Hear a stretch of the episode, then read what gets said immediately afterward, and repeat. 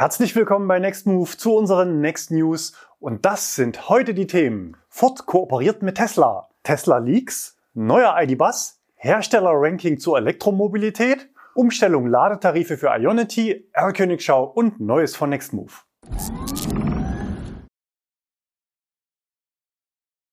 Ford kooperiert mit Tesla. In den USA vermelden Ford und Tesla eine technisch spannende und zugleich überraschende Kooperation, nämlich der Zugang zu Teslas Supercharger-Netzwerk für Ford Elektrofahrzeuge. Was für europäische Verhältnisse inzwischen fast schon selbstverständlich für alle Marken klingt, ist in den USA noch alles andere als normal. Wo liegen die Unterschiede?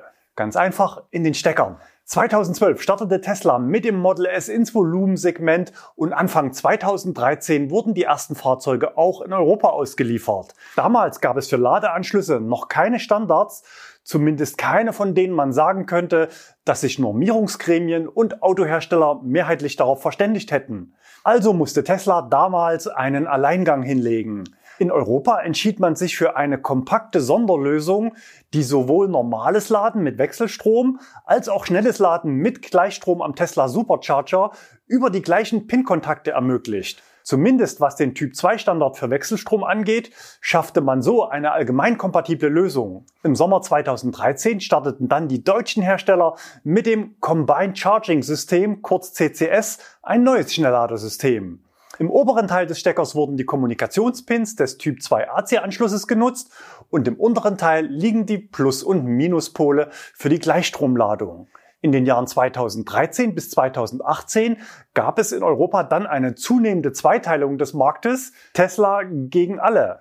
Tesla hatte seinen eigenen Standard und die eigenen Autos konnten nur an eigenen Ladestationen schnell geladen werden. Aber nahezu alle anderen neu in den Markt gekommenen E-Autos setzten auf CCS und alle neuen Ladesäulen außerhalb von Tesla natürlich auch. Und damit waren sie für Tesla-Kunden nicht nutzbar. Der japanische Shademo-Standard, für den Tesla auch einen Adapter im Programm hatte, verlor zunehmend an Bedeutung. So eine Zweiteilung des Marktes war für Tesla natürlich eine riskante Wette. Es wäre ja auch viel praktischer, wenn die eigenen Autos überall laden könnten und so kam es dann auch. Mit der Einführung des Model 3 in Europa zu Beginn des Jahres 2019 führte auch Tesla den CCS-Standard ein. Es folgte das Model Y und auch die Umstellung bei den aktuellen Model S und X. Tesla musste damals innerhalb weniger Wochen sein komplettes Supercharger-Netzwerk nachrüsten, da sonst die neuen Autos an den eigenen Stationen keinen Strom bekommen hätten. Für ältere Fahrzeuge beim Model S und X wurde eine kostengünstige Umrüstung in Verbindung mit einem CCS-Adapter angeboten. Tesla hat sich also dem allgemeinen Trend angepasst und doppelt gewonnen. Die eigenen Autos können jetzt auch woanders schnell laden. Und das eigene Supercharger-Netzwerk wurde für andere Marken geöffnet und so als zusätzliches Geschäftsmodell für Tesla im Markt etabliert. In den USA ist es aber ganz anders. Dort besteht weiterhin eine Zweiteilung des Marktes beim Ladestandard, immerhin bereits vier Jahre nach der Umstellung in Europa. Der Tesla-Ladestecker in den USA ist übrigens ein anderer als zum Start in Europa und noch kompakter aufgebaut. Der inzwischen marktübliche Standard in den USA ist ein Ableger des europäischen CCS, der sogenannte Typ 1 CCS. Für Tesla-Fahrzeuge gibt es einen entsprechenden Adapter. Und so wie es aktuell aussieht, wird Tesla noch eine Weile am eigenen Steckersystem für die USA festhalten und noch mehr wahrscheinlich. Das zeigt auch eine aktuelle Kooperation mit Ford. Nicht etwa Tesla wird seine Ladestation verändern, sondern Ford nutzt einen Adapter. Start ist Anfang kommenden Jahres für die Modelle Mustang Mach-E, F150 Lightning und den Transit.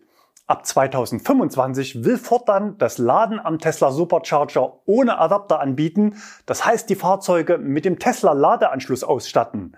Wobei der Begriff Tesla Ladeanschluss eigentlich nicht mehr die richtige Bezeichnung ist, denn bereits im November letzten Jahres hatte Tesla seinen Anschluss formal geöffnet und alle Spezifikationen online zur Übernahme für Dritte bereitgestellt. In der sehr selbstbewussten Mitteilung wurde zugleich noch der neue Name North American Charging Standard NACS gesetzt. Dort hieß es mit Bezug auf das eigene System, er hat keine beweglichen Teile, ist nur halb so groß und doppelt so leistungsfähig wie Combined Charging System, also der CCS-Stecker. Und weiter, wir arbeiten aktiv mit den relevanten Normierungsgremien zusammen, um Teslas Ladestecker als öffentlichen Standard zu kodifizieren. Viel Spaß! Viel Spaß beim Laden wahrscheinlich. Tatsächlich hat Tesla in Nordamerika mit seinem Stecker einen Marktanteil von über 50 Prozent bei Schnellladestationen und damit kann man zu Recht behaupten, dass das System sich am Markt durchgesetzt hat. Der Standard ist offen und für alle nutzbar. Anders als in Europa müssen sich jetzt vielleicht die anderen Autohersteller mal bewegen und in Folge dann natürlich auch andere Anbieter von Schnellladestationen. Mit Ford hat sich jetzt der erste große Hersteller auf die Seite von Tesla gestellt. Das könnte das entscheidende Puzzleteil sein, dass sich der Markt in Nordamerika tatsächlich in Richtung des Tesla-Standards bewegt. Spannend wird, wie sich nun die anderen Hersteller positionieren. Volkswagen wäre bei den Umstellungskosten übrigens doppelt betroffen, sowohl mit den eigenen Autos als auch mit dem landesweiten Schnellladenetz Electrify America, das zu 100% VW gehört. Tesla Leaks oder Tesla Files so bezeichnet das Handelsblatt in einer aktuellen Reihe von Artikeln umfangreiche Daten, die vor ca. sechs Monaten dort eingegangen sind. Wir berichten heute über die Tesla-Files. Das sind 100 Gigabyte Daten, die offenbar aus dem Innersten von Tesla stammen. Sie wurden dem Handelsblatt von mehreren Informanten zugespielt und sie geben Hinweise darauf, wie das sonst so verschwiegene Unternehmen funktioniert. Der Fragenkatalog an Tesla blieb inhaltlich unbeantwortet. Stattdessen spricht Tesla von Datenklau und fordert eine Löschung der Daten. Im Antwortschreiben spricht Tesla von einem Verdächtigen, der als verärgerter ehemaliger Mitarbeiter seinen Zugang als Servicetechniker missbraucht habe. Aber wie brisant sind die Inhalte jetzt wirklich? Die Daten zeigen das Bild eines Elektroautopioniers, der weit größere technische Probleme zu haben scheint als bislang bekannt, so das Handelsblatt. Die Rede ist von 3000 Meldungen zu mutmaßlichen sicherheitsrelevanten Problemen mit dem Autopilot. Aus den Berichten geht hervor, dass die Informanten offenbar weitaus mehr Zugriff auf Daten und Informationen hatten, als es ihr eigentliches Aufgabengebiet erforderte. Die Tesla-Files zeigen Gehälter von 100.000 Mitarbeitenden, Bankverbindungen von Kunden, geheime Details aus der Produktion, sogar die mutmaßliche Fahrzeug- und Sozialversicherungsnummer von Tesla-Chef Elon Musk. Eine Bewertung sowohl der Inhalte als auch des Vorgangs an sich ist von außen natürlich schwierig. Alltagsprobleme in der Benutzung des Autopiloten und resultierende Beschwerden sind ja an sich keine Überraschung und dass ein Hersteller Kundenbeschwerden in spezialisierten Abteilungen gebündelt bewertet und bearbeitet, ist ja auch grundsätzlich das, was man als Kunde erwarten kann. Problematisch bleibt am Ende wahrscheinlich nur, dass Mitarbeiter Zugang zu mehr Informationen hatten oder haben, als für ihre Arbeit notwendig ist. In dem Zusammenhang fand ich aber andere Meldungen aus den vergangenen Monaten als wesentlich brisanter und bedrohlicher. Im April berichtete Reuters, dass Tesla-Mitarbeiter über mehrere Jahre nicht nur Zugriff auf Kameras von Kundenfahrzeugen innen und außen hatten, sondern auch diverse Highlights in einem Firmenchat geteilt wurden und sich darüber lustig gemacht wurde. Zu den Bildern gehörten intime Szenen in Garagen, Autos und Privatgärten bis hin zu furchtbaren Straßenunfällen. Neuer ID-Bus. Seit circa einem halben Jahr wird der VW ID-Bus an Kunden ausgeliefert. Auch Nextmove hat einige Autos in der Flotte, sowohl als Cargo als auch in der sogenannten People-Variante, also mit fünf Sitzplätzen. Jetzt zündet VW die nächste Stufe und das Modell wird umfangreich technisch aufgewertet oder erweitert, zumindest optional. Weltpremiere und zugleich Markteintritt des Modells in Nordamerika war heute auf dem größten VW-Bus-Treffen in den USA. Was kommt alles neu? Was von außen zuerst auffällt, ist die neue Version mit verlängertem Radstand. Circa 25 cm gibt es dazu. Insgesamt wächst die Länge damit auf knapp 5 Meter. Das schafft noch mehr Platz für Kofferraum, konkret bis zu 2469 Litern. Und natürlich für eine dritte Sitzreihe. Das Fahrzeug ist dann wahlweise als 5, 6 oder 7 Sitzer bestellbar. Die größere Fahrzeuglänge findet sich nahezu eins zu eins im längeren Radstand wieder. So findet auch die optional angebotene größere Batterie mit 85 Kilowattstunden nutzbar Platz. Brutto sind es 91 Kilowattstunden. Geladen werden kann dann noch schneller. VW nennt Ladeleistung bis 200 Kilowatt für eine Ladezeit von 25 Minuten für 10 auf 80. Mit dabei auch eine intelligente Vorkonditionierung des Akkus für kürzere Ladezeiten bei über die Navigation geplanten Ladestops. Weiterhin gibt's mehr Leistung. Der neue Motor am Heck intern als APP 550 bezeichnet, leistet 210 kW. Das reicht für den Sprint auf 100 in 7,9 Sekunden. Auch die Höchstgeschwindigkeit steigt auf 160 km pro Stunde. Aber auch das ist noch nicht alles. Im Laufe des Jahres 2024 folgt noch eine GTX Allrad-Version mit 250 kW Leistung für den Sprint auf 100 in dann 6,4 Sekunden. Head-Up-Display und Wärmepumpe waren bisher nicht verfügbar, beides wird jetzt eingeführt. VW verspricht außerdem neueste ID-Software mit weiterentwickeltem Infotainment-System, mit dabei auch ferngesteuertes Einparken per Smartphone. Bei der Anhängelast soll es keine Veränderungen geben. Aktuell sind das 1000 Kilo. Bestellstart ist im Frühjahr des kommenden Jahres. Dann gibt's auch die Preise für die neuen Varianten. Der bisherige Antrieb mit 150 Kilowatt Leistung wird dann übrigens nicht mehr angeboten. Für den kurzen Radstand gibt es wahlweise 125 oder 210 Kilowatt Leistung. Für den Cargo ändert sich relativ wenig. Es bleibt ausschließlich beim kurzen Radstand mit dem kleinen Akku von 77 Kilowattstunden. Beim Antrieb gibt's auch hier 125 oder 210 Kilowatt Leistung. Herstellerranking zur Elektromobilität. Das International Council on Clean Transportation, kurz ICCT, hat in einem Ranking die 20 größten Autohersteller in Bezug auf die Transformation hin zu Elektro aufgestellt. Das ICCT ist übrigens die Organisation, die 2015 den Dieselskandal auffliegen lassen hat. In dem Ranking wurden Punkte in den Kategorien Marktdominanz, technologische Leistung und strategische Vision vergeben. An der Spitze mit 83 von 100 Punkten steht, wenig überraschend, ein Unternehmen, das ausschließlich E-Autos anbietet, nämlich Tesla. Das Unternehmen schneidet in den allermeisten Kategorien führend ab. Einzig bei der Marktabdeckung mit verschiedenen Modellen und beim Einsatz von erneuerbaren Energien in der Produktion ist das Unternehmen unterdurchschnittlich. BYD aus China wird mit 72 Punkten ebenfalls als führend eingestuft. Das Unternehmen bietet mehrheitlich reine E-Autos, aber auch noch ein paar Plug-in-Hybride an. Die Gruppe der Hersteller im Übergang wird von zwei deutschen Unternehmen angeführt. BMW landete in der Gesamtwertung mit 56 von 100 Punkten als bester europäischer Konzern auf dem dritten Platz. Mit 78 Punkten bei der technologischen Leistungsfähigkeit sieht das ICCT die Bayern nur knapp hinter Tesla auf Platz 2. Hinter BMW im Ranking auf Platz 4 ist VW mit 53 Punkten, knapp dahinter Stellantis auf Platz 5, Mercedes kommt auf Platz 8. Die chinesischen Hersteller Geely, SAIC, Great Wall und Chang'an landeten ebenfalls im Mittelfeld. Hyundai Kia sind überraschend weit hinten auf Platz 13. Das vergleichsweise schlechte Abschneiden liegt nicht an der technologischen Leistungsfähigkeit der Autos, sondern an dem vergleichsweise hohen Verbrenneranteil in den Verkäufen und der unzureichenden strategischen Vision. Die Koreaner halten nach wie vor auch an Wasserstoff fest, dem vom ICCT und vielen Wissenschaftlern bei PKWs keinerlei Chancen auf Kosteneffizienz eingeräumt werden. Weit abgeschlagen in der Gruppe der Nachzügler sind die japanischen Hersteller inklusive Toyota, dem größten Autohersteller der Welt. Toyota hat in Sachen Elektro mit 1% Anteil in den Verkäufen noch nicht viel anzubieten und hat auch keine überzeugende Strategie vorzuweisen, wie dieser Rückstand wettgemacht werden soll. Umstellung Ladetarife für Ionity. Letzte Woche hatten wir den Wegfall der Buchbarkeit für Neukunden bei verschiedenen Abo-Tarifen für das Ionity-Netzwerk zum Monatswechsel angekündigt und so ist es dann auch gekommen. Beispiel Kia, einem Neuwagenbesitzer, der noch bis Mittwoch dieser Woche ein Jahr Ionity für 29 Cent ohne Grundgebühr bekommen hätte, dem wird jetzt nur noch die drei Monatsoption für monatlich 7,49 Euro Grundgebühr bei lediglich 15 Cent Rabatt auf den flexiblen Ionity-Tarif angeboten.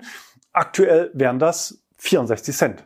Und das obwohl zeitgleich Stand 1. Juni in der dazugehörigen Fahrzeugbroschüre eine andere Zusicherung gemacht wird. Dein Vorteil als EV6-Besitzer? Für ein Jahr wird dir neben der Grundgebühr des Kia Charge Advance Tarif auch die monatliche Grundgebühr des Ionity Pakets erlassen.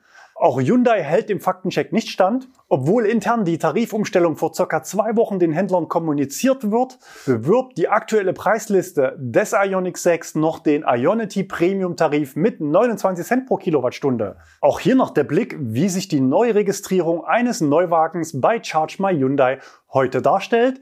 Ähnlich wie bei Kia, ein Neuwagen, der letzte Woche noch ein Jahr Gratisoption mit 29 Cent Ionity hatte, bekommt jetzt zum 1.6. nur noch einen einjährigen Erlass der monatlichen 7,49 Euro Grundgebühr, aber auch hier nur 15 Cent Rabatt auf den aktuellen Ionity-Tarif von 79 Cent, statt wie bei Buchung im Mai eben noch 29 Cent. Wir gehen davon aus, dass Händler und Kundenbetreuung wegen anderslautender schriftlicher Zusagen im Kaufprozess oder auch den Preislisten der Fahrzeuge in den nächsten Wochen jede Menge Streitfälle ins Haus flattern. Gerade beim Kia EV6 ergibt sich im Zusammenspiel mit den langen Lieferzeiten von teilweise über anderthalb Jahren eine besondere Brisanz. Erst muss man ewig warten und hat viel Zeit, sich zu überlegen, wo man mit dem neuen Auto überall hinfahren könnte wenn er denn endlich da ist. Und dann will der Hersteller ohne Vorwarnung das Abo fürs kostengünstige Schnellladen streichen.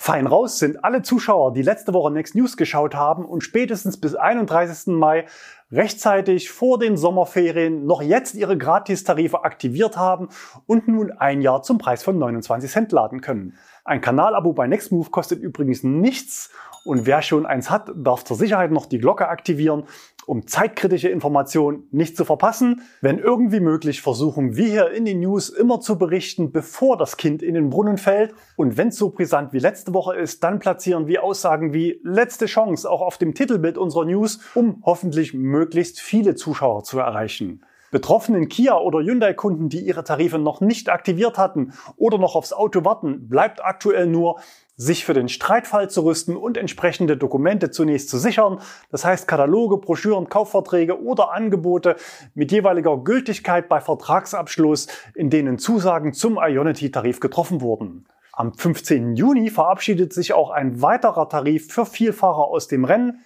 Enel X-Way hatte bisher verschiedene Paketpreise im Angebot, aus denen sehr günstige Kilowattstundenpreise von teilweise unter 30 Cent pro Kilowattstunde resultierten. Wir berichteten hier mehrfach. Ab Mitte des Monats wird ausschließlich die Option Pay-per-Use angeboten. Schnelles Laden kostet dann fix 99 Cent pro Kilowattstunde. Bei einem anderen letzte Woche gezeigten Anbieter lief die Tarifumstellung leider alles andere als reibungslos und wir müssen leider sehr deutliche Worte mit Bezug auf das Angebot von Charge and Fuel des Anbieters Lockpay im Auftrag der Volkswagen Financial Services finden. Was hier mit den Kunden abgezogen wurde, ist aus unserer Sicht dreist und unwürdig und zugleich rechtlich fragwürdig. Obwohl bereits am 19. Mai Kündigungen an Bestandskunden versendet wurden, hielt man den Stromtarif mit 26 Cent pro Kilowattstunde bei Ionity bis zum Monatsende buchbar auf der Homepage. Es war also eine bewusste unternehmerische Entscheidung, den Vertrieb der Tarife nicht einzustellen. Kunden, die nach der Ausstrahlung unserer News den Tarif abgeschlossen haben, erhielten zunächst eine Eingangsbestätigung. Wir freuen uns, dass Sie sich für die Charge and Fuel Card entschieden haben. Gerne bestätigen wir hiermit den Erhalt Ihres Anliegens. Dann ließ der Anbieter drei Arbeitstage verstreichen, um den Kunden am Donnerstagmittag mitzuteilen, dass man es sich doch anders überlegt hat. Aus diesem Grund steht der von Ihnen ausgewählte Ladetarif leider nicht mehr zur Verfügung, da der Prozess für die Ausstellung einer neuen Karte zeitlich bis zu diesem Datum nicht mehr rechtzeitig ausgeführt werden kann. Dass es auch anders geht, hat der Anbieter Elli gezeigt. Hier war eine Buchung der alten Tarife sogar bis in den Morgenstunden des 1. Juni möglich und Elli hat mir auf Nachfrage auch bestätigt, dass bei der Buchung in der App angezeigte Ladetarife auch tatsächlich so bestätigt werden. Die Umstellung auf die neuen Tarife erfolgte dann im Laufe des Tages. Kunden, die bei Charge and Fuel abgelehnt wurden, konnten aber aufgrund der zeitlichen Verzögerung nicht mehr auf den Elli-Tarif springen. Eine sehr schnelle Reaktion gab es auch bei Ionity selbst. Der Passporttarif ist ab nächster Woche wieder buchbar, jetzt monatlich kündbar für 11,99 Euro Grundgebühr bei 20 Cent Rabatt pro Kilowattstunde auf den aktuellen Spontanbucherpreis in Deutschland damit 59 Cent. Im Inland ist man damit aber deutlich schlechter aufgestellt als die großen Wettbewerber Tesla und NBW, die an den eigenen Stationen bei ähnlicher Grundgebühr im Bereich von 10 bis 20 Cent pro Kilowattstunde unter dem Ionity-Angebot liegen. R-Königschau. Wir starten mit einem unbekannten Auto, diese Woche erwischt in Bispingen von Leo, Julius und Thomas. Dem Kennzeichen KZS mit E am Ende und dem Aufkleber nach zu urteilen, handelt es sich um ein Auto von Ford. Da das Auto aber offenbar eine Coupé-Form hat, handelt es sich nicht um den neuen vollelektrischen Explorer, zumindest nicht um die Variante, die Ford bisher gezeigt hat. Der nächste ist ein Smart Hashtag Free, gesichtet von Ahmed in Shanghai. Im direkten Vergleich daneben ein Smart Hashtag One. Weiter geht's mit Bildern von Uwe. Er hat zwei Porsche-Testfahrzeuge bei Ionity in Nordfrankreich getroffen. Der eine war der neue Boxster Cabrio. Das Porsche-Logo war nahezu überall entfernt oder abgeklebt. Lediglich auf den Bremssätteln war der Schriftzug noch zu sehen. Das Auto kommt mit 800 Volt System und über die besondere Positionierung des Ladeanschlusses hatten wir bereits in den News berichtet. Der zweite war ein alter Bekannter im neuen Look. Ebenfalls in Schwarz unterwegs ein Taycan, vermutlich mit leichter Modellpflege. Beim Testwagen waren entsprechende Details noch abgeklebt. Und noch ein Elektro-Porsche, hier ein Macan-Testfahrzeug, gesichtet von Florian in Neckarburg an der A81 südlich von Stuttgart. Der Ladeanschluss ist hier übrigens hinten links, also wie bei Tesla auf der Fahrerseite. Das Display der Ladesäule bestätigt ein 800 Volt System. Der Macan teilt sich übrigens die Plattform PPE mit dem Audi Q6 e-tron auch davon gab es diverse Einsendungen. An der Ladestation gut zu erkennen die identische Positionierung des ChargePort, hier gesichtet im Dreierpack von Christian in Österreich bei Ionity an der A10 Tauernautobahn. Zwei weitere Testfahrzeuge hat Thomas gesichtet, zur Abwechslung mal bei NBW im Ladepark Zwickau West. Geladen wurde unter Aufsicht. Sehr wahrscheinlich wird das Modell auch in den USA zum Kauf angeboten oder warum sonst sollte man auch dort testen. York sendet uns Bilder aus Kalifornien. Zu sehen sind zwei Q6 e-tron Prototypen am Schnelllader, sehr wahrscheinlich aber noch ohne Tesla-Ladeanschluss. Ein Video aus der Sierra Nevada in Spanien und zugleich Europas höchstgelegener Straße sendet Fabian. Hier testet der vietnamesische Hersteller Winfast den vollelektrischen VF5. Das Auto wurde bereits vorgestellt und soll noch dieses Jahr in den Handel kommen. Dirk hat uns diese Bilder gesendet, aufgenommen in der Nähe von Gießen. Das Auto ist der neue Fiat 600 und sehr wahrscheinlich sogar die vollelektrische Variante. Durch die erhöhte Standposition hatte Dirk einen guten Blick auf den Unterboden und ein Auspuff war nicht zu sehen. Neues von Nextmove. Aktuell sind wieder diverse spannende Testdrives ausgeschrieben, das heißt kostenlose Anmietung für Überführungsfahrten mit bestimmten E-Autos quer durch Deutschland, aber eben immer nur One-Way in eine Richtung. Lediglich die Ladepauschale für die erstmalige Vollladung fällt an. Aktuell sind zum Beispiel mehrere Polestar 2 aus der Nähe von Braunschweig zu verschiedenen Standorten in Deutschland ausgeschrieben. Hier gibt es einen festen Starttermin, nämlich Donnerstag, der 8. Juni um die Mittagszeit. Die Seite mit den Überführungen wird regelmäßig aktualisiert. Auch Tesla Model Y oder ID Bus sind aktuell mit ausgeschrieben. Sendet uns gerne eure Anfrage übers Formular, wenn ihr Interesse an einer der Touren habt. Ansonsten schaltet gerne nächste Woche wieder ein. Bis dahin, bleibt gesund und fahrt elektrisch.